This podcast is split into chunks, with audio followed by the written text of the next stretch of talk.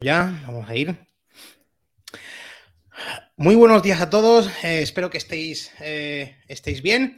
Y como veis, hoy un nuevo invitado en el podcast. Eh, en esta ocasión es Víctor Campuzano. Víctor, muy buenos días. ¿Cómo, cómo estás? Ah, buenos días, Jesús. Pues encantadísimo estar aquí a compartir un ratito contigo. Muy bien, muchas gracias, muchas gracias por venir. Y bueno, yo te voy a presentar y, tú ya me corriges después, ¿vale? A ver, yo lo que he encontrado de ti es que ah, tú te dedicas a growth hacking y al marketing digital. Y además trabajas para empresas como, por ejemplo, Metricool o Streamloots. Sí. Correcto, ¿no? Sí, bueno, en realidad esa bio está un poco desactualizada porque hace un tiempecillo ya, no recuerdo cuánto, pero creo que es más de un año, creo que va para dos años ya, que mm, hago poquitas cosas fuera de Metricool, porque es verdad que yo ah. trabajaba con Streamloots, trabajaba siempre con muy pocos clientes, pero en realidad eh, era consultor, ¿no? Llegó un momento en que Metricool pues me dijo, mira, Víctor, eh, vente aquí a full, si aquí no te va a faltar prácticas y que hacer y, juegos que hacer.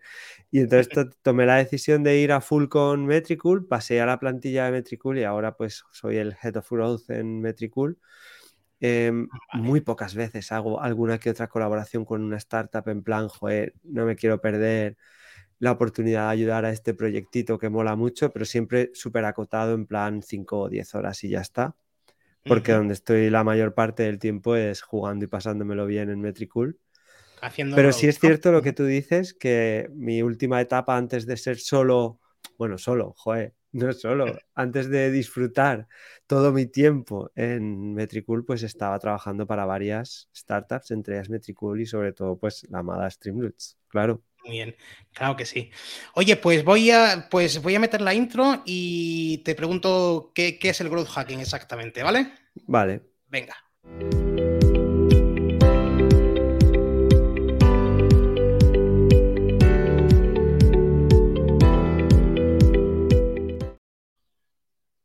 Bueno, Víctor, a ver, ¿qué es, el, ¿qué es exactamente el growth hacking? Que yo tengo una ligera idea, pero no, no, no termino de, encuadrarlo. A ver. Pues es que no sé ni yo. No, es verdad. es que es verdad que es difícil de explicar y hay que coger mucho. O sea, hay que explicarlo con cuidado porque en realidad, em, como que hay dos disciplinas o dos escuelas del growth, ¿no? Por un lado está el growth eh, más más puro de, que nació en Silicon Valley, mundo de, los, de las startups, de los productos digitales, que tiene mucho que ver con marketing, pero también tiene muchísimo que ver con producto, ¿no? y, mm, y, es al que yo me dedico y forma parte pues, de más metodología de trabajo que truquitos. Y luego está lo que se popularizó mucho más, que era lo del famoso término de los hacks, ¿no? Y digamos que parece que lo que llegaba era como un como los SEOs que hacen Black Hat, pero extendido a todo el marketing digital, ¿no? Gente capaz de encontrar em, agujeros negros por los que colarse y conseguir mm, grandes efectos con muy pocos recursos. Yo no soy nada fan de, ese, o sea, de ese concepto porque creo que es una consecuencia del otro. Y me explico. Eh, la palabra growth es crecimiento, o sea, tú más que nadie sabes de inglés y esto, pues, joder, no lo vamos a explicar. Y lo que es la palabra hacking, en realidad todos los que hemos visto series de, estas famosas, de piratas informáticos y todo esto, los hackers, pues nos evoca ¿no? a esa imagen de un eh, de alguien que sabe mucho de informática y que es capaz de hackear sistemas, de romperlos, de colarse, se saben todas las llaves, eh, son capaces de crear historiales de seguridad social desde la nada, todo este tipo de cosas. Entonces se asocia como a tener varitas mágicas. Pero en realidad el hacking, el hacking es un término que refiere a profundizar en el conocimiento de algo. ¿no? El término hackear es en realidad desgranar Em, una disciplina, una ciencia o una temática en concreto, profundizar muchísimo en el conocimiento hasta que lo dominas de tal manera que eres capaz de, bueno, pues de hacer grandes cosas, ¿no? Entonces, claro, la palabra growth hacking en realidad se debería traducir como profundizar tanto en el conocimiento sobre qué afecta en el crecimiento de una startup, capaz de apalancarlo, potenciarlo, mejorarlo, etcétera, ¿no? Y eso no es algo que se consiga rápido, no es algo que se consiga barato y por supuesto no está en el plano táctico, está en el plano estratégico. ¿De acuerdo? Entonces por eso se popularizaron dos, dos disciplinas, ¿no?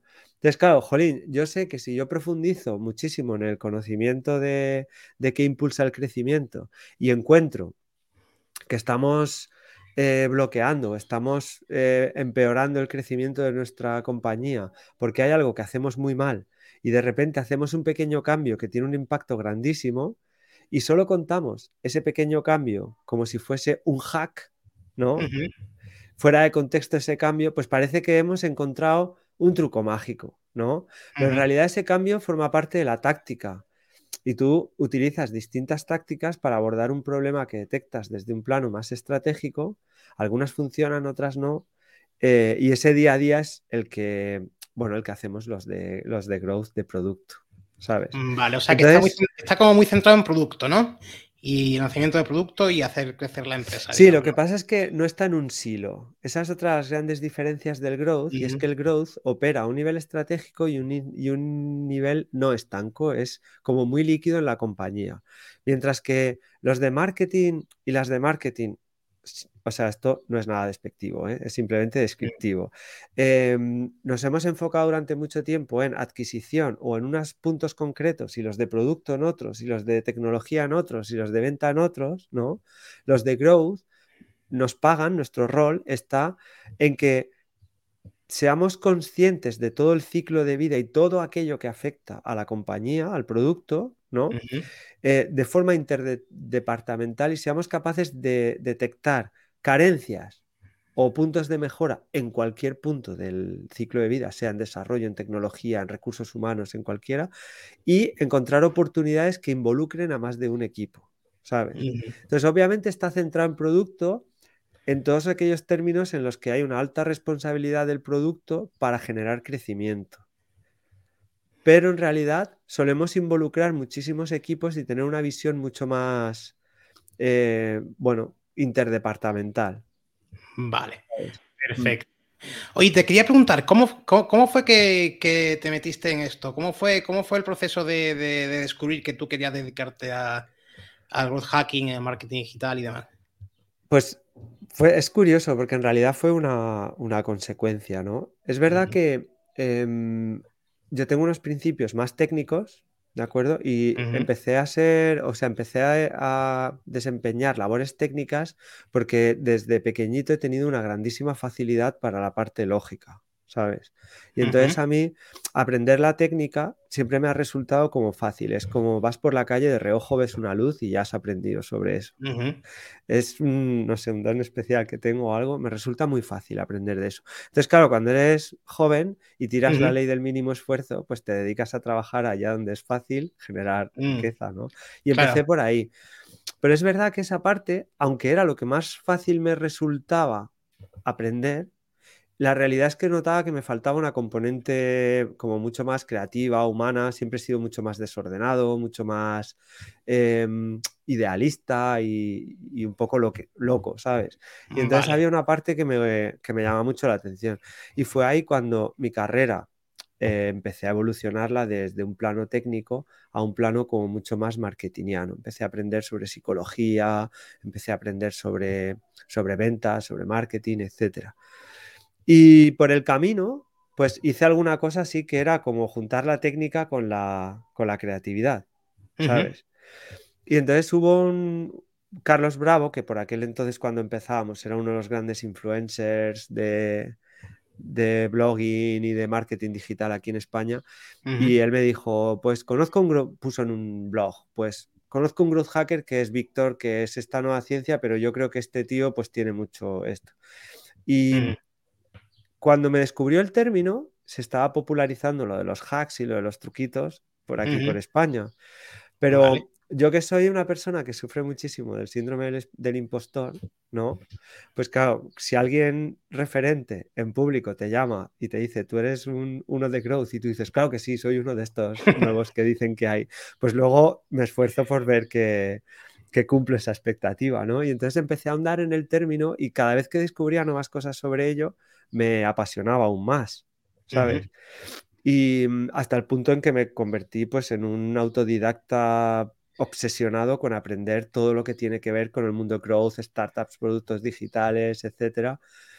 Em, cuando ya llevaba bastante aprendido y bastante hecho, pues entonces empezaron a salirme oportunidades como la de trabajar en Metricool o Streamloots, eh, oportunidades para llevar a cabo la práctica de todo eso que había estado aprendiendo en laboratorio y en plan sin un caso real donde, donde ponerlo, ¿no? Entonces fíjate que el cómo es una consecuencia en realidad, pues fue que me lo crucé, me gustó y ahondé y a eso me he dedicado y he ido juntando pues todas mis habilidades que he tenido para poner toda la, la carne en el asador y desarrollar esta disciplina que desde luego me apasiona muchísimo. Vale, vale. Y, para, mm, para, dedicarse a esto del growth hacking, entonces, ¿qué, qué, mínimos, digamos, se necesita de, conocimiento o qué hay que leer para o estudiar para, para dedicarse a esto? Bueno, yo creo, o sea, fíjate que yo pienso que al ser una parte tan estratégica, ¿no? Y, y tan interdepartamental, donde tratas de unir conocimientos de muchas áreas, ¿no? Es difícil definir un, itinerario formativo en exclusiva para convertirse en growth, ¿no? Fíjate que yo venía de haber pasado como muchos años trabajando en el plano técnico de Internet, ¿no? Lo que se refiere a eh, páginas web, cómo funciona el correo electrónico, eh, cómo funciona toda la parte de entregabilidad en email marketing, eh, pues cómo se crea toda la parte tecnológica, ¿no? Luego evolucioné a aprender psicología, entender a los usuarios, usabilidad, em, pues también pues optimización de la conversión, ¿no? Empecé a estudiar cosas que yo veía que me faltaban para poder dirigir un proyecto digital, ¿sabes? Y y cuando ya dominaba muchas de esas cosas, no digo que sea el mejor en ninguna de las disciplinas, digo que dominaba, pues que me podía tener una conversación tú a tú con alguien que lo que fuese una persona experta en eso, ¿sabes? Em, aún todavía me faltaba mucho, necesitaba aprender pues mucho sobre negocios digitales, sobre rondas, sobre cómo, eh, pues métricas de negocio, sobre cómo funcionan las compañías, ¿no? Em, cómo conectar producto, cómo hacer, cómo funcionan los de desarrollo. Entonces hay un pool de conocimientos tan amplio que es muy difícil definir un itinerario em, en exclusiva, ¿sabes? Entonces yo te diría que casi que lo mejor es empezar a dominar una de las áreas, ¿no? Y entonces, entrar en una startup, entrar en, a trabajar dentro de una compañía de un producto digital, que aunque estés haciendo una labor más estanca, puedes empezar a mostrar inquietudes y a empaparte del resto de cosas para empezar a ir evolucionando ese perfil. Vale. No sé si me explico. Hmm. Perfectamente, perfectamente. Oye, yo tengo, tengo dos preguntas, eh, tengo dos preguntas en mente. A ver, la primera es, eh, por ejemplo, vamos a ir a un, caso práctico. Eh, yo, por ejemplo, quiero lanzar un producto, ¿qué te digo yo? De lo mío, de un, libro, ¿no? De tema de idiomas y más. ¿Qué tendría que hacer yo para que el lanzamiento fuese exitoso? ¿Hay una respuesta para eso corta o.? Bueno, corta nunca, y menos los que somos de estrategia y no nos queremos mojar mucho, pues corta no hay, ¿no? Pero fíjate que, o sea, tratando de responder algo que vaya fuera de lo estándar, te diría que el primer paso sería definir exitoso. ¿Vale? Vale. Sí, porque el éxito no siempre es lo que, o sea, que es facturar mucho. No siempre es, vender mucho. Mm. Claro, entonces, exitoso dependería mucho de, cuál es la definición, ¿de acuerdo? Entonces, en lo que se refiere a términos del lanzamiento en exclusiva, ¿no? Pues ahí interviene como muchísima estrategia que tiene que ver con conversión y adquisición. Es decir, necesitarás generar una audiencia muy grande atraerla hacia tu producto y tener un alto ratio de conversión. Y podríamos entrar, digamos, en, estrategias y en tácticas pues, de posicionamiento, qué canales puedes usar, ¿no? Si haces inbound, si utilizas un producto freemium, o sea, un producto free pequeño para atraer usuarios y luego muchas estrategias de conversión para llevarlos al producto de pago, si aplicas la famosa escalera de valor de Russell Branson, ¿no? De ir dando poquito a poco y cada etapa das un poquito más de valor hasta el momento en el que hay una compra. O sea, habría muchísimos factores a analizar, ¿sabes? Em, y luego si elevas a términos de negocio, pues también yo te diría, tienes que tomar muchísimas decisiones, como si vas a crear un, producto de recurrencia o un producto transaccional. Es que, la, o sea, el cómo haces de uno o de otro es totalmente distinto el enfoque. Si es transaccional, cada mes empiezas desde cero, es decir, necesitas ventas todos los días para sostener el negocio. Em, entonces, toda tu estrategia tiene que estar centrada en generar un motor de adquisición lo más barato y lo más escalable posible. ¿Sabes? Sin embargo, si generas motores de, o sea, si tu negocio es de retención, en realidad necesitas adquisición, pero donde verdaderamente se marca la, diferencia es en la retención. ¿Qué capacidad tienes de retener a esas personas? Porque eso es exponencial. Igual tardarás en hacer los primeros 10.000 al mes, tardarás muchísimo, pero si has conseguido tener un buen ratio de retención, pues los siguientes 10.000 tardas mucho menos y los siguientes 10.000 mucho menos y así vas haciendo un escalado que al principio parece despacio, pero genera el efecto palo de hockey, ¿no? Que parece que se tal, pero cuando luego explota, pues ese principio se queda en nada, ¿sabes? Vale. Entonces, joder, pues ojalá hubiese una respuesta fácil de, de, a esa pregunta que me has hecho, ¿no? Pero... Mm, vale, entiendo, pues depende, sí, correcto, eso es. Bueno, pero el depende lo dice todo el mundo, ¿sabes? Y es verdad, es que depende. Pero sí que habría por empezar, fíjate que yo siempre diría, empieza muy bien en el negocio, ¿no? Que vaya mucho más allá de pensamientos de marketing y llévalo a... Vale. Ok, perfecto. Y, y, la otra pregunta que tenía es tema, tema newsletter. Eh, porque yo tengo siempre la, la, lo que tú decías antes, ¿no? El síndrome, el síndrome de impostor en ciertas cosas y, y, una de las cosas que nunca me atrevo a, lanzar es una newsletter. Hmm. a, ver si, a ver si tú me puedes aclarar eh, desde tu punto de vista, digamos, cuatro o cinco puntos que tú digas, esta es una buena newsletter para...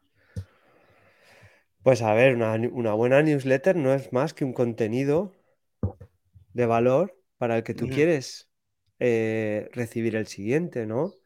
Y en realidad eso no tiene tanto que ver con sentar cátedra en, la disciplina, ¿sabes? Que yo creo que es algo que pensamos los que sufrimos del síndrome del impostor, pensamos que estamos haciendo las cosas para el resto de colegas profesionales de nuestro ámbito, ¿no?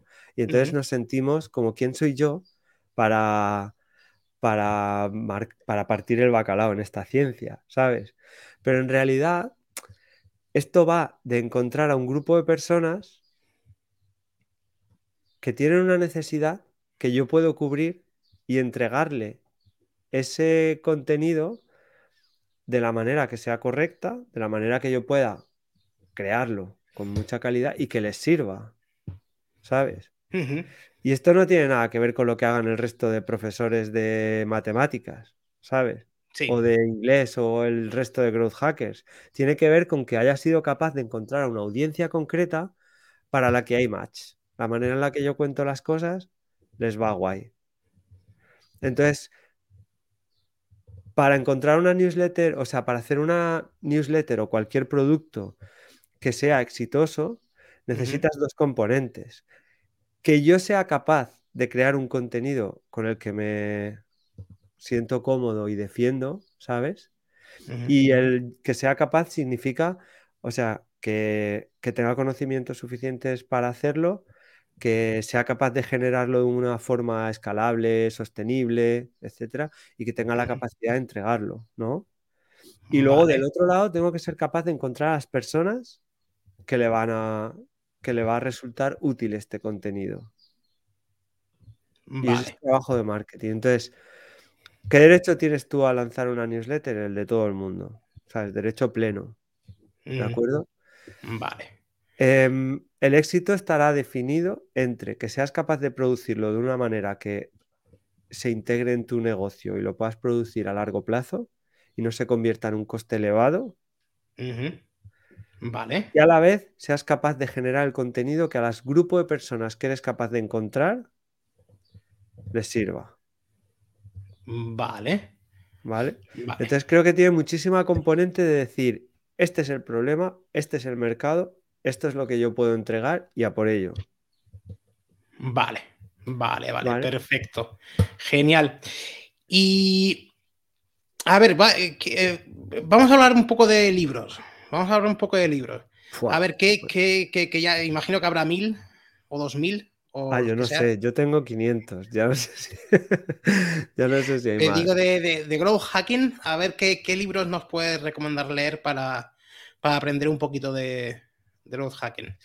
Pues mira, podemos hablar, o sea, tenemos la vertiente de comprar un libro solo y exclusivo de Growth, entonces tendríamos que ir a la fuente, que el libro se llama Hacking Growth de Sin Ellis. Ajá, eh, Hay una traducción al español que es flojita, pero bueno, también vale. Em, luego, pues, por ejemplo, tenemos el libro de, de Luis Díaz del Dedo. También tiene un libro sobre growth de Anaya. Y no conozco muchos más sobre, o sea, con el título de growth de esto es solo para que entiendas qué es growth. ¿Sabes? Ahora bien, si tú quieres desarrollar las habilidades necesarias o aprender cosas que utilizarías mucho en tu labor de growth, entonces sí que podemos ir a que hay un montonazo, ¿sabes?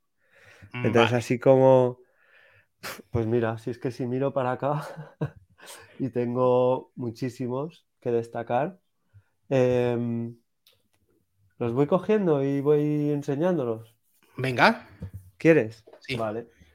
Pues mira, em, este que es de onboarding, este viral loop, este traction. Bueno, este es buenísimo de, de manera de pensar.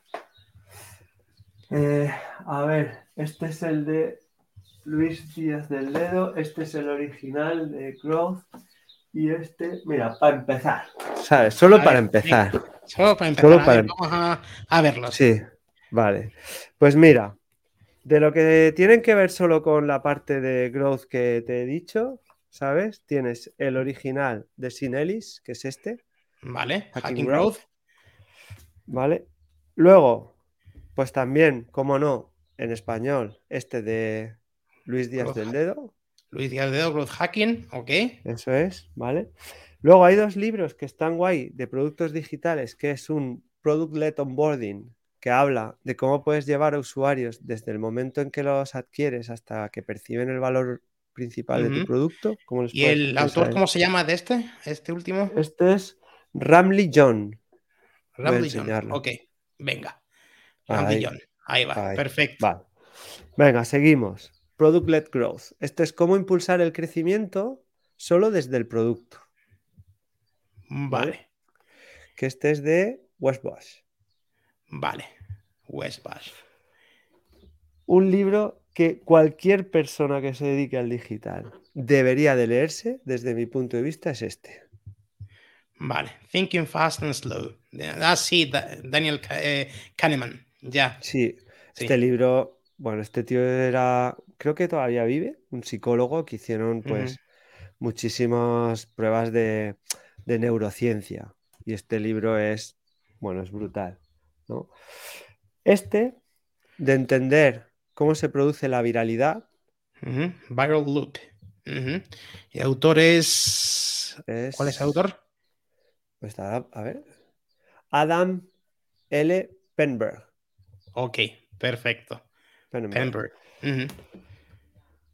Y uno más, que es pequeñito así, tampoco es gran cosa, pero está bastante guay entender como también términos generales, ¿no? Es muy generalista, se llama Traction. Traction. Vale, Traction. Vale, tracción en inglés, ¿no? Eso es. Mm, y el autor es. Eh, son dos, Gabriel Weinberg. Ajá. Y Justin Mayers. Perfecto. Genial. Eso para empezar, ¿eh? Pero... Más o menos, para tener unos conocimientos básicos, ¿no? Digamos. Sí, sí, sí. Vale, sí, vale. Unos poquitos. Genial.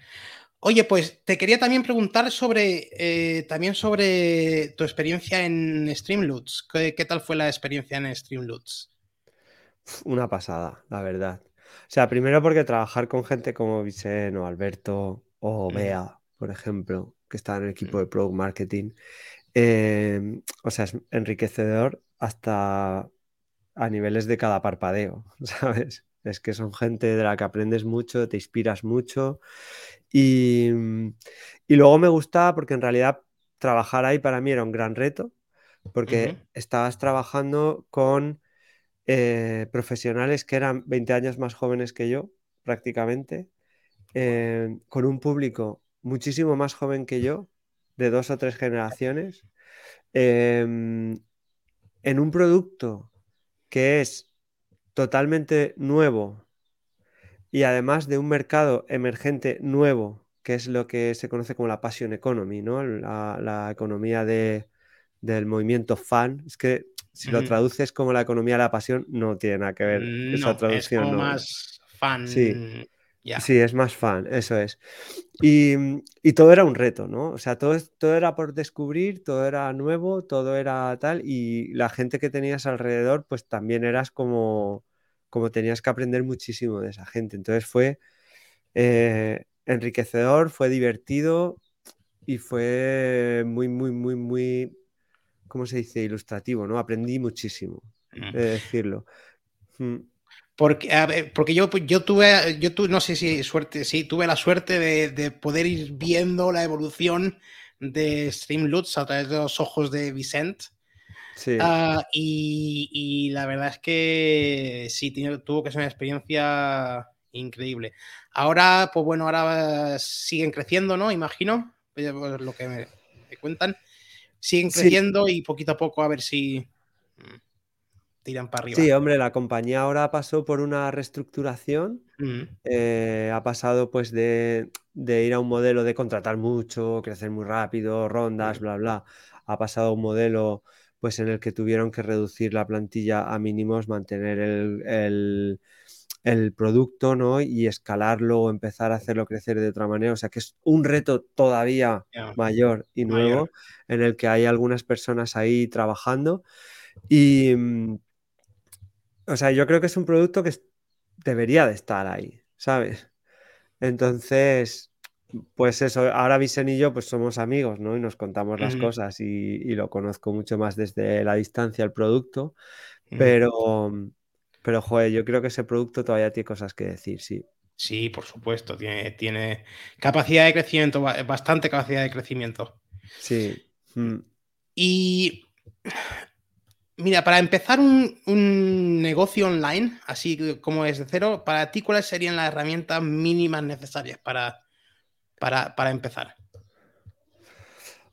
Bueno, yo creo, o sea, es que en realidad te pones a decir herramientas y hay muchísimas, ¿no? Yo creo que la componente mínima siempre es la parte de infraestructura de que tú tengas pues un sitio web y que puedas trabajarlo bien y puedes, pues no sé, WordPress o cualquier otro producto eh, necesitas proveer todas las herramientas o tecnología necesaria para poder hacer el negocio.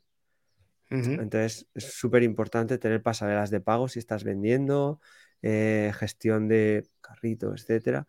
Y luego creo que es imprescindible la analítica y el email marketing como mínimos para dos cosas que son imprescindibles. Una son tus sentidos, la capacidad que tú tienes para responder a preguntas eh, y poder tomar acciones que no se fundamenten en tu frustración y tus especulaciones, sino que estén un poco más respaldadas. Y esa es la analítica y herramientas a mínimos como Google Analytics, aunque hay otras muchas que también te pueden ayudar y resolver ciertos problemas, pero esa es un imprescindible. Y el otro es el email marketing como un punto de partida para controlar el otro lado, que es controlar la comunicación. Mm, que yo creo que es un activo para un negocio digital tener la capacidad de controlar la comunicación, es decir, de empezar tú la comunicación y no depender que tus clientes, usuarios, vengan a tu web o vengan a tus redes sociales a enterarse de algo, sino que tú tengas la capacidad de atraerles o de iniciar en un momento dado a demanda una conversación o una experiencia. Vale. Que no es email y es Telegram o es WhatsApp o es mm, Slack o notificaciones push o... Vale, el email pues ha estado ahí siempre y siempre estará, ¿no? Pero al menos una herramienta poderosa para controlar la comunicación. Vale, vale. Mm. Perfecto. O sea que email marketing preferible a redes sociales y tal. Vale. ¿Y a ti WordPress te gusta o hay alguno para el tema web que te guste más que WordPress? No, yo soy bastante fan de WordPress. No es el único con el que he trabajado, ¿no? Pero bueno, o sea, depende de las circunstancias. Pues se habla mucho de Webflow y de otras nuevas tecnologías emergentes. Yo en mi caso, mi experiencia con WordPress ha sido mayoritariamente positiva. Mm. Vale. Sí, casi todo he sido capaz de hacerlo con WordPress. Genial. Y em, a ver, ahora quería, ah, a ver, Metricool. Metricool. ¿Qué tal van las cosas en Metricool? Pues viento en popa y a toda vela. sí, no, va muy bien en, o sea, en, muchas, en muchos ámbitos, ¿eh? no solo en el financiero, que va muy bien porque Metricool es una compañía em, que nació bootstrapping, que se autofinanció desde siempre y que ha sido rentable desde el momento uno, eh, que está creciendo muy bien gracias a los grandísimos profesionales que hay eh, todos juntos ahí trabajando. Em, entonces, como producto crece muy rápido, eh, como negocio crece muy rápido y luego es que trabajar ahí dentro es muy guay. ¿Sabes? Trabajar en Metricool es fantástico porque todas las personas que hay dentro, pues nos queremos, nos apoyamos, nos defendemos, nos respetamos. Eh, la dirección también, pues Juanpa y Laura pues, son amores de personas también súper comprensivos con todas las cosas que, bueno, que su filosofía es que todos estemos a gusto. ¿Sabes? Mm, vale. Y, o sea que el, ambiente dentro es, bueno, ¿no? O sea, eso, porque además es muy importante. Es mucho mejor, es mucho mejor que bueno. Sí. Muy Personalmente pienso, sí, a mí no se me ocurriría ninguna otra compañía que tú me dijeras, oye, pido un deseo de donde trabajar y diría quedarme donde estoy. Tú me dirías, no, pero ¿qué es un deseo? Puedes elegir Apple, puedes elegir Microsoft, puedes elegir lo que quieras y yo te diría, sí, sí, sí, me quedo donde estoy. Muy, eso es importante. Mm. La, eh, eh, bueno, Metricool se define, eh, se define como la navaja suiza del social media. Sí. Para todo y para todos. Eso es. Mm. Entonces, ¿por qué una navaja suiza? O sea, yo a veces uso Metricool para el tema de publicación en redes. ¿Qué más hace Metricool? Bueno, nosotros en realidad la navaja suiza, pero acotado, ¿no? A personas, eh, agencias o, community manager o freelance que trabajan para clientes que hacen eh, gestión de la presencia digital de una o varias marcas dentro del ámbito social, ¿no?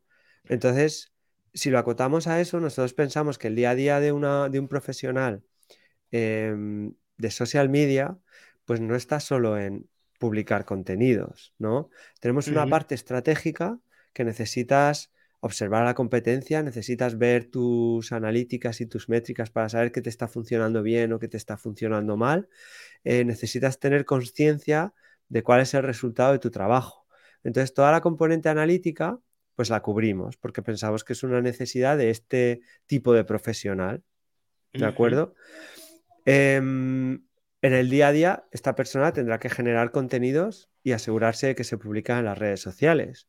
Con lo cual, esa otra parte, pues también tratamos de proveer de toda la tecnología posible para ahorrar tiempo y para hacer que eso sea más sencillo y más rentable para estas personas, ¿no? Mm. Pues a través de la planificación, a través de herramientas de ayuda sobre la planificación, etc. Mm. Entendemos también que esta persona tiene que rendir cuentas y tiene que analizar ya no solo en el día a día de las métricas, sino finales de periodos como finales del mes o finales de trimestres, pues presentar informes o a sus clientes o a sus superiores. y, y esa es otra cosa que a nadie le gusta hacer informes lo que le gusta es leer los informes y presentar las conclusiones. Y, si son positivos, mejor. Claro, entonces nosotros queremos hacer fácil esa parte de creación de esos informes para que tú solo te tengas que preocupar de explicar qué, dicen ahí, ¿no? Y luego, por último, entendemos que el hacer crecer el negocio, es decir, que no solo basarte en la parte de contenido orgánico, sino que también darle ese empujoncito pagado a ciertas publicaciones o al crecimiento, pues también es una necesidad de, este, eh, de estos profesionales. Entonces, la parte de gestionar campañas de ads, eh, hacerlo multiplataforma, trabajar con Google Ads, con Facebook e Instagram Ads y TikTok Ads en la misma plataforma, pues también es una necesidad, ¿no? Total que O sea, que todo está como, está todo como centralizado en la misma, en la misma plataforma y desde ahí puedes gestionarlo y lanzar y demás. Eso es. Entonces intentamos adaptarnos a todas las situaciones, en plan, eres un community manager que trabajas para X marcas, o eres miembro de un equipo de una gran marca tipo Coca-Cola o, algo así, ¿sabes? O eres una agencia que, ¿no? Pues entonces por eso decimos para todos, y luego, dentro del marco de social media, pues entonces tratamos de cubrir todas las necesidades posibles para que la experiencia general sea una suma de utilidades que te ahorran el tiempo y te hacen trabajar mejor como profesional. Vale, vale. He visto también que Metricool tiene un planificador, ¿verdad? Un planificador de. Vale, ¿cómo funciona el planificador? Porque eh, imagino que esto es muy importante porque para tener claro qué vas a publicar cada día, aunque lo va a publicar automáticamente, ¿no? En, la, en las diferentes redes, pero tener claro eh, el calendario, digamos, ¿no? Eso es. Claro, en realidad un planificador es que es un calendario donde tú vas poniendo a distintos días y distintas horas qué contenidos quieres que se publiquen. Esos contenidos pues tienen o es un texto como puede ser solo un tweet, ¿no? O son contenidos más complejos con vídeo, con descripción, incluso pues tenemos para que puedas programar que se publique el primer comentario de ese contenido a X tiempo después, ¿no? Después de, de publicarla. Entonces, digamos que es una herramienta que te ayuda a tener una visión general del calendario editorial de la marca que estás gestionando, pero además también te permite pues decir, oye, este sábado a esta hora concreta este contenido y mientras yo estoy haciendo otras cosas que se publique, ¿sabes? de no estar eh, todo el rato ahí pendiente. Mm, o y puedes publicar como en todas, ¿no? Eh, veo que Pinterest, eh, TikTok eh, y, el resto de, las conocidas, sí. Sí, en efecto. Puedes publicar en todas aquellas en las que la plataforma permite la publicación automática. Y esto es muy importante porque Metricool se centra en, buena relación con las, con las plataformas, con Facebook o con, con Instagram, con Twitter eh, y respetamos siempre los términos y condiciones de la plataforma. Porque pensamos que es la mejor manera de proteger las cuentas de nuestros clientes.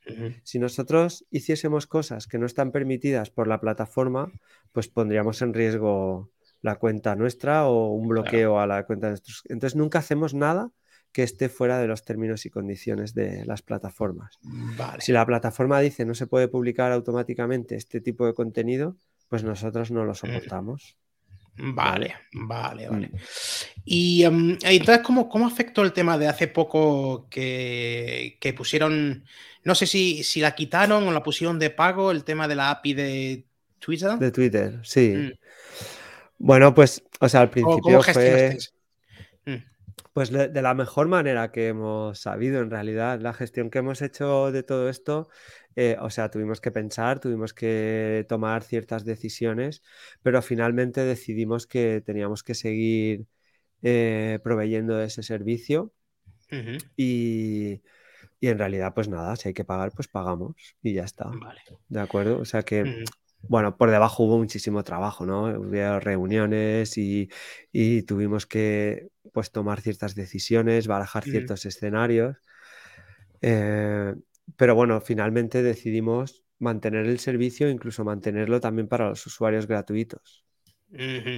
O sea, no, vamos a, no vamos a subir el precio si usas Twitter y si no usas Twitter no te subimos el precio ni cosas así, ni decidimos, por ejemplo, quitar Twitter a los usuarios free, nada por el estilo.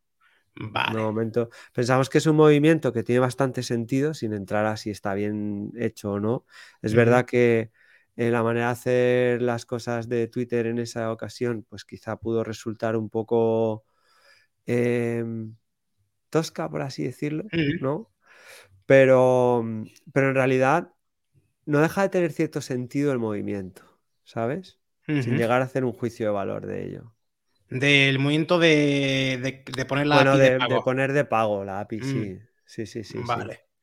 Vale, sí, tiene hasta cierto punto podría tener sentido, sí. Sí, mm. porque, o sea, no, sin llegar a analizar demasiado, pues es un problema de producto que tú dices, tenía una API pública, ¿no? Pues se generaron un montón de robots, ya nadie sabe si algo era automatizado o no, si era real o no, y, el uso indiscriminado de todo esto, pues eh, ha dado ciertos problemas, ¿no? Entonces, pues no podemos cortar la relación con ciertos partners, pero sí podemos hacer que mm, el spam, ¿no? Sea demasiado caro como para hacerse, ¿sabes? Esto estaba eh, yo. Entonces, pues claro, hay movimientos ahí que eliminan ciertos, bueno, ciertas prácticas que parecían ser habituales antes. Mm. Perfecto, muy bien. Oye, veo que también incluís em, en los planes de, en, los, en diferentes planes eh, de Metricool, incluís el tema de análisis de competidores, que es tan importante, ¿verdad? A la hora de planificar las redes sociales. Porque, claro, eh, antes de lanzarte a hacer una estrategia de redes, pues una de las primeras cosas que tienes que hacer es a eh, ver a tus competidores, ver qué están haciendo, qué no están haciendo, si tú puedes ver hacer algo que sea distinto o, no, no, tiene que por qué ser mejor, sino distinto o, así, ¿no? No, hombre, siempre lo haces para inspirarte, ¿no? y para, mantener un poco, tener una referencia, eh, una inspiración. Está guay saber lo que le está funcionando a los demás, pues eso, ¿no? Pues para aprender, porque no vas a aprender de, tus competidores, ¿no? Si es una fuente de información bastante útil. Y luego, sobre todo, también, pues tener ese, esa referencia, ¿no? Pues, joder, si de repente mis tres competidores principales están creciendo muy, muy rápido y yo estoy estancado, pues igual tengo que reaccionar. O si está ocurriendo otra cosa distinta. Em, y luego no solo es la competencia en plan si soy McDonald's, Burger King, ¿sabes? Sino que también eh, puedes utilizar análisis de competidores para inspirarte en gente que es pionera generando otro tipo de contenidos que tú quieres incluir en tu estrategia, etcétera. Entonces, esta herramienta pues, te ayuda a tener vigilados esos puntos. Mm. Vale, vale. Pues mira, yo tengo eh, eh, dos preguntas más en, mente antes de pasar a la última sección. Eh, la primera es, em, ¿Cuál sería? Y sé que, es, que es un gran depende, lo sé, soy consciente, pero, pero eh, aún así voy a hacerla, voy a hacerla. Venga, vamos a ver. es, ¿Cuál sería la, estructura de un tweet perfecto para ti? ¿Cómo sería, un tweet perfecto? ¿Cómo sería un tweet perfecto? ¿Qué, debe llevar un tweet para, digamos, que, que el algoritmo lo empuje para arriba? Es que hoy en día el algoritmo está tan complejo que no te sabría decir eh, que, tiene, que, tiene un tweet en concreto. Yo creo, o sea, reconocería que no estoy tan puesto, puesto, puesto en Twitter como para responder en plan esto, esto y esto. Y además nunca he creído en las fórmulas, ¿no? Em, pero sí que yo creo creo que como requisito tendría que tener una parte de imagen, o sea, un, no solo un texto, sino un apoyo bastante, un apoyo visual bastante gordo, ¿no? Em, y claro, es que el contenido, es que, o sea, em, tú imagínate, me rindo, ¿sabes? Me rindo viniendo de la cuenta de, pues no sé, de Putin, ¿sabes? Pues imagínate, ¿sabes? Sería un tweet de decir, wow, ¿sabes? Pues poner un ejemplo que no es este, ¿sabes? Pero em, yo creo que el, el, contexto en el que se desarrolle el tweet es súper importante, ¿no? Entonces, me atrevería a decir que tiene que ser una bomba, o sea, que no es tanto una estructura, sino el contenido. Yo creo que es más importante el contenido que, una estructura en plan... Em, empieza con esta palabra y tiene que tener estos emoticonos y esta imagen. O sea, es que yo no soy nada fan de este tipo de cosas. Vale, Lo que sí crees que tiene que ser. Sí, sí, dime. Eh, tiene que tener una componente de actualidad, urgencia e inmediatez muy alta, ¿no? Y luego tiene que ser algo que merezca la pena eh, hacer viral o que, o sea, que merezca la, pena compartir, ¿no? Entonces, si buscamos ese punto, pues te, diría que em, hay un libro que se llama Hooked, a ver dónde lo tengo, eh, que tiene una traducción al español que creo que era este, Contagioso, de Jonan Este, ¿vale? Este libro, ¿Cómo conseguir que tus productos e ideas tengan éxito? Bueno, es una promesa vacía, pero en realidad este habla de por qué las personas compartimos cosas, ¿no? Sí. Em, entonces, claro, aquí habla de componentes como, por ejemplo, eh, la utilidad, ¿no? Compartimos las cosas que son útiles. La moneda social, es decir, cualquier cosa que nos haga ser más o parecer más interesantes a los demás o subir de estatus, ¿no? Em, novedades, que también tiene que ver con esa parte. Em, las cosas que son interesantes, ¿no? Entonces, yo creo que si sacas un poco los, los requisitos de que le dan potencial viral a algo, a un contenido, ¿no? Pues precisamente esos componentes son los que yo incluiría o intentaría incluir. Y, por ejemplo, esto de, que, ahora está, que lo hace mucha gente, que es ah, no poner links en el primer tweet y entonces hacer un hilo y poner el link en el segundo o así. Ah, ¿Eso tú crees que funciona? o... sea, se ha popularizado mucho la, em, la set de hackear el algoritmo. Mm. Claro, entonces Obviamente tiene grandísimos beneficios que tú hackees el algoritmo y conozcas cómo es, porque si repites esos principios que, el algoritmo o incluso esos fallos que tiene el algoritmo, los puedes explotar de forma rápida, ¿de acuerdo? Pero esto es un nivel táctico y es caduco, porque toda táctica eh, toda táctica responde a un gráfico en el que primero es difícil encontrarla y tiene una parte de experimentación. Cuando descubres esa táctica que es un agujero que puedes aprovechar, la táctica tiene una efectividad muy alta hasta que llega al pico alto de efectividad. En ese momento empieza a popularizarse la táctica, con lo cual mucha más gente está adoptándola, con lo cual empieza a reducir hasta que muere. ¿No? Entonces deja de ser útil porque todo el mundo está haciéndola o porque la plataforma descubre el agujero y lo corrige, ¿no? Entonces, tirarse toda la vida repitiendo tácticas cuando tienen un ciclo de vida tan reducido, ansiando ser tú el que descubra la nueva táctica y la explote tan bien que, que cuando la gente se dé cuenta tú ya has hecho el agosto, ¿sabes? Es muy complejo, ¿no? Mm. Entonces, todo esto de no pongas el primer comentario, no pongas un enlace, no pongas tal, son aprendizajes que llegan a nosotros cuando la táctica está bajando. Vale. ¿De acuerdo? Entonces, ¿qué opino de ellos? Que, joder, los usa todo el mundo, úsalos tú también, ¿de acuerdo? Pero no lo tomes como la única manera que tú tienes de generar potencial de crecimiento, sino todo lo contrario, utilízalo como un esto es lo que hace todo el mundo y tal, pero además sentido común, psicología, hay que pensar, joder, que los algoritmos, finalmente la red social responde a una necesidad, ¿no? De comunicación, de conectar, de contenidos, de retener, etcétera.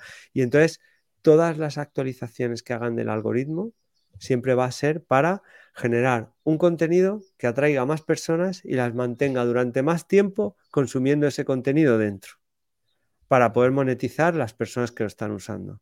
Esa es la esencia de cualquier red social, ¿sabes? Entonces, en Twitter, ¿qué hace a la gente estar más tiempo ahí y trasteando? Pues si son temas candentes, si son de actualidad, si son contenidos fácilmente consumibles en un scroll, etcétera. Pues todo eso, que es la esencia, tienes que encontrar cómo aplicarlo a tu negocio mucho más allá que aplicar una táctica de no poner el link en el primer comentario. Sí, por ejemplo, eh, veo que, por ejemplo, hay mm, escritores que lo que hacen es como contar una historia breve, un cuento con breve, hilos. con hilos. Mm. Entonces eso funciona. Eh, a ver, y lo otro que te quería preguntar es el eh, tema de cómo afecta, cómo negativamente afecta o si le afecta negativamente el tema de automatizar la publicación de contenido. Eh, es buenísima pregunta, porque hay mucha gente que tiene miedo de utilizar herramientas externas de planificación, ¿no? Como podría ser Metricool. Bueno, digo mucha, hay algunas personas que piensan que esto puede tener un impacto en el algoritmo, desde luego que no lo tiene, ¿de acuerdo? Em, en realidad, automatizar, si es detectable que tú no estás generando contenido de valor ni original, sino que estás refritando contenido con alguna herramienta y subiéndolo de forma automática, que no llega a ser spam, pero casi, ¿no? Pues obviamente si la plataforma, si yo fuese la red social y detecto que tú no te lo estás currando nada y estás intentando llevarte a la gente, pues obviamente te reduciría el alcance, ¿sabes? Pero eso no tiene nada que ver con la herramienta que usas. Sí que es verdad que hay herramientas pensadas solo para eh, generar estos contenidos que podrían tener un impacto negativo, ¿no? Pero en definición, utilizar una herramienta que te permita planificar, ojo, planificar, no automatizar. Lo de automatizar es otro debate, ¿sabes? Ajá. ¿Qué es lo que te digo? Si es una herramienta de, que está muy de moda ahora, ChatGPT, para generar contenidos distintos y esos contenidos distintos automatizarlos y encima publicarlos en alta frecuencia para inundarlo todo mm. de contenidos de tal, pues igual sí podría llegar a tener unas consecuencias, ¿no? Sí, Pero yo creo que... Sí, dime. Sí, dime. No, está, eh, que me, eh, me, acuerdo, estoy, estamos ahora con el ejemplo de eh, la bendita IA y un montón de, tweets que te salen de otras cuentas que no sigues con uh, chaje de que te quedado anticuado y mira estas eh, cinco herramientas de IA y no sé qué. Claro. Que ahí está, están miles, es ya de aburrirse. Ya. O sea, yo eso también entiendo que, mira, eh, cuando salió eh, Snapchat, ¿no? Pues hubo un aluvión de profesionales sedientos de un nuevo océano azul repleto de peces en los que no necesitas ni hacer el esfuerzo para pescar, o sea, abrías la boca y los peces te caen directamente a la boca, ¿sabes? Eh, o sea, siempre hay gente sedienta y en el mundo digital, como se ha popularizado tanto, el llega el primero y historias de, ¿sabes? No era nadie, escribió cinco líneas de código y como era el momento adecuado, pues se ha hecho multimillonario, ¿no? Esas cosas se han popularizado tanto que es súper habitual encontrar em, gente ansiosa de encontrar el nuevo océano azul, el nuevo santo grial, ¿no? Entonces, lo he visto muchísimas veces. Sale una nueva cosa, ChatGPT, los espacios de Twitter, eh, Snapchat, la nueva red social de turno o el nuevo no sé qué, ¿sabes? El Bitcoin, eh, todo ese tipo de cosas lo he visto y siempre es un montón de gente evangelizando, haciendo ruido, tratando de ser los primeros y colonizar esa ciencia, ¿de acuerdo? Un hype brutal que se llega a extender fuera del negocio y del círculo profesional y luego una fase de estabilización en la que el mercado se queda en lo que es y se quedan grandes referentes, hay gente que mantiene negocios, hay burbujas que explotan y gente que, lo pierde todo y que no llega a ningún sitio porque lo habían dejado todo, ¿sabes? Están todo. Y con la IA, creo que es un hito hiper importante, ¿de acuerdo? O sea, creo que estamos ante una grandísima revolución con ventajas y con inconvenientes, con riesgos y con oportunidades, pero creo que todo el ruido que se está haciendo en torno a esa no es más que todo el ruido que se ha hecho en torno al Bitcoin y todo el ruido que, o sea, las blockchain y todo el ruido que se hace y va a seguir haciendo con lo de la mm, con lo del metaverso y con otras muchas cosas, ¿sabes? Es mucho más ruido de lo que bueno, de lo que en términos mm. de negocio emprendimiento es ahora, ¿sabes? Mm. Va, yo creo que hay que esperar a ver qué va a pasar. Me esperaba un poquito. Porque es un flipazo, es un mm. flipazo poner en chat GPT, oye, eh, redáctame un email, una plantilla de email para pedir una subida de sueldo. ¿Vale? Hay mucho hype con esto. ¡Wow! ¡Qué maravilla! Bueno, es que hace un año tú entrabas a Google, ponías plantilla de email para pedir que me suba el sueldo y los 10 primeros resultados eran 10 plantillas reutilizables, prácticamente lo mismo y lo llevamos haciendo durante mucho tiempo, solo que mm. ahora nos lo cuentes. Hola Víctor, aquí tienes la plantilla que has pedido y suena guay. sí. ¿Sabes? No digo que no sea una revolución, es grandísima la revolución, pero o sea, creo que se está sobredimensionando como pasó con otras muchas cosas. Vale, entiendo. Mm. Creo que aún nos queda trabajo que hacer. Yo creo que queda camino. No, lo van a quitar las máquinas todavía. Todavía, todavía no, todavía, queda un poquito tendremos que madrugar, sí. todavía tendremos que madrugar. Bueno, Víctor, pues mira, vamos a pasar a la última sección, ¿vale? Preguntas cortas, preguntas, respuestas rápidas, ¿vale? A ver, por ejemplo, libro favorito. Puede ser ficción o no ficción. La ladrona de libros. La ladrona de libros. Perfecto. Película favorita, de cualquier época o género. Película favorita. Joder, pues ahora mismo se me ocurre Soy leyenda. Soy leyenda. Perfecto. Sí, no sé. deportista, deportista o equipo de cualquier deporte y por qué. Pues mira, mi prima Arancha y el deporte de gimnasia rítmica de Archena. ¿Sabes? Porque es lo que tengo más cerca y estoy súper orgulloso que no me. O sea, no tengo ningún derecho a estar orgulloso, ¿sabes? Pero, joder, pues. Genial. Perfecto. Genial. ¿Videojuego favorito? Eh, el otro día me instalé el juego Limbo Plus en el iPhone de los creadores de Inside y me tuvo enganchado, me lo pasé en tres días, me tuvo enganchado los tres días. Pues lo voy a probar. lo voy a mm. probar, a ver qué tal. Muy bien. A ver, eh, streamer o creador de contenidos favoritos. Eh, Vicente Martí. Sí, Vicente Martí. Perfecto. Genial. No podía decir otro mejor. Genial. Vale. Yo iba a decir que no, que, que, que Ibai estaba dicho muchas veces, pero bueno, Vicente Martí. No, joder, es que este chico, ¿me entiendes? O sea, no, no tiene tantos seguidores como Ibai, pero este chico es que hay que escucharle de todo el rato. Totalmente. Es auténtico. Mm. Y tanto. Bueno, un sitio para comer y qué comer en ese sitio. Puede ser de España o del extranjero, un restaurante. Pues restaurante, pues, pues, pues mira, yo te iba a decir un sitio archena y comer gachamigas. Gachamigas. Perfecto. y el restaurante, pues en el restaurante internacional y ya está. Perfecto, genial. Eh, ¿Destino favorito? ¿O mm. destino que te gustaría ir? Bueno, como me gustaría, me gustaría ir con, mi hija a Disney World en Orlando. Eh, un destino donde vamos muchísimo y nos, y nos gusta es Londres. Vamos en familia y nos gusta mucho. Mm. Mm. Y con mucho encanto Altea, en la costa de Mediterránea, en la provincia de Alicante. ¿Es Alicante? Sí. Altea, porque pues la infancia de mi peque la hemos hecho ahí veraneando, así que mola mucho. Tanto. Muy bien. Un artista, puede ser músico, puede ser escultor, puede ser pintor, lo que tú quieras. Joder, me has pillado. Yo no me sé nombres de artistas, pero. músico. Músico ah, o banda músico, También son artistas. Robe. Es que a mí me encanta Robe, sí. Perfecto, muy bien.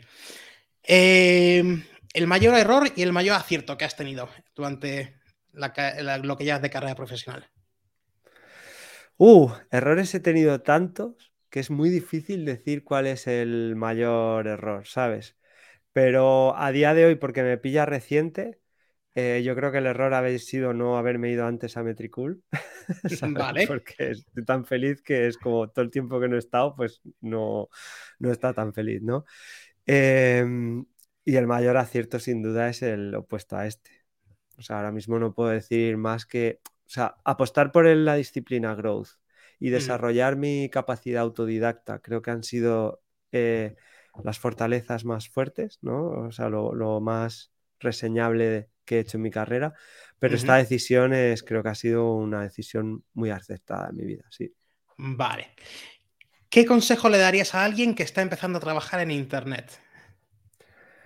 Que ocurre muchísimo. uno o dos puede ser, ¿vale? Sí, que ocurre muchísimo que huya de las promesas vacías, de los atajos y de todo el efecto este de es chasquear los dedos y conseguirlo, que eso le mm. condena a la frustración y que desarrolle cosas que verdaderamente son a largo plazo, que es inteligencia y capacidad de aplicarla. Perfecto. Em, ahora, de las herramientas, de todas las herramientas, yo sé cuál, va a ser la respuesta, pero mm, te la hago. De todas, de todas las herramientas que utilizas en tu día a día para trabajar, si tuvieras que quedarte solo con una, ¿cuál sería? La cabeza. La cabeza, vale, eso no me esperaba, claro. Sí, sé que te esperabas Metricool, pero, o sea, Metricool, en realidad yo trabajo para Metricool, pero el uso que hago con Metricool es, no es tan intensivo en mi trabajo, ¿sabes? O sea, me la conozco de pe a pa, la, la pruebo, la juego con ella, hago muchísimas cosas, pero mi trabajo no es el trabajo para el que está creado Metricool, ¿sabes? Entonces, pues, o sea, adoro Metricool, pero lo que yo más uso es el coco. Y, o sea, no es una respuesta vacía. En realidad, dedico muchísimo más tiempo a pintar sobre el iPad dibujos y, pensar, muchísimo más tiempo que el tiempo que estoy utilizando otras herramientas. Mm. Perfecto. Genial. A ver, eh, nos quedan tres cosas. Eh, nomíname a alguien para que venga. Pues a Isabel Romero. Isabel Romero, fíjate que lo voy a apuntar, que no se me olvide. Isabel Romero, venga. Mm. Además, Isabel te va a contar muchas cosas chulísimas de marketing, pues que dirige marketing en, en, Metricool y te va a contar muchísimas cosas eh, de estrategia de marketing, de contenidos, de inbound. Venga, Isabel Romero. Eh, ah, bueno, pues entonces me interesa, entonces me interesa saber. Sí, sí. Muy bien. Ya verás cómo me lo vas a agradecer. Seguro que sí. A ver, ahora, em, ¿dónde te podemos encontrar? Eh, página web, redes pues sociales. Físicamente en Archena, ¿no? En Murcia. Luego en, la web, pues vicampuzano.com es mi web, pero realmente estoy mucho más en metricool.com, ¿vale? Y redes sociales es arroba vicampuzano. y, y pues Twitter, Instagram, no estoy generando demasiados contenidos, pero Twitter es donde soy más reactivo. O sea, si me hablas, contesto. Mm, vale, perfecto. y si me mencionas, participo. pero en realidad, pues no estoy. No tengo un plan de contenidos fijo establecido. Vale. Pronto vendrá. A ver, a ver, pronto, seguro. Y ya lo último, eh, micro abierto, he venido a la sección de he venido a la red de mi libro, di lo que quieras. Pues es que no tengo nada que decir, nada más que lo has dirigido súper bien y que estoy encantado de estar aquí, ¿sabes? Muchas gracias. Yo creo que ya he contado lo a gusto que estoy en Metricool y lo que valoro como producto ese. Y, es que no tengo más nada que contar sobre mí, no vengo a vender nada, solo a, pasármelo bien contigo, que ha sido el caso. Muy bien, muchas gracias, muchas gracias, Víctor. Pues eso, que muchas gracias por venir, ah, que ya hemos acabado, que me da pena que hayamos acabado, pero el tiempo es el que es. Y, y que muchas gracias por, por, pasarte, que cuando acabemos te veo un momentillo, ¿vale? Pero déjame despedirme de, la gente que nos está escuchando. Eh, muchas gracias por estar ahí, muchas gracias por haber llegado hasta aquí, que es una hora, un poquito más de una hora, mm. madre mía.